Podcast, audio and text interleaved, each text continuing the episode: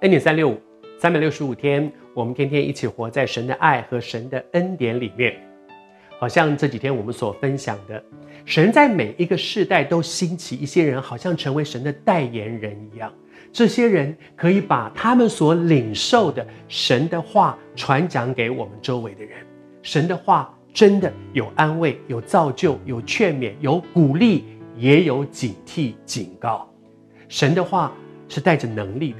当我们愿意降服在神的话面前的时候，他不只是告诉我们说，你应该这样，你应该那样，你应该做对的决定，你千万不要做错误的决定。他不只是告诉我们什么是对的，什么是错的。神的话，当你一愿意降服，照着去做，你就会发现，神的话是带着能力的。他不只告诉我应该做这件事，他给我去做这个对的事情的力量。他不只是说不准做那个事，做那个事你会你会很惨哦，你会被修理哦，你会。他不只是这样的警告。当我愿意顺服神的话的时候，我会得到力量去拒绝做那个不应该做的事。神的话真的太宝贝了。那很多的时候，神要透过你，透过我，成为我们周围人的祝福。当我们每一天读圣经，你领受了一些话，分享给你周围。当你的话，神的话。借着我们被传递出去的时候，感谢主，你就会发现，真的神的话是带着力量。你说，那我怎么知道神神在对我说什么话呢？其实我还是说，你放心，他是全能的神。如果他要让你知道他要你说什么，他一定有方法嘛。但是关键其实，关键其实常常是在。我不是怎么知道神对我说什么，而是当神说话了以后，我怎么回应？我愿不愿意降服在神的面前？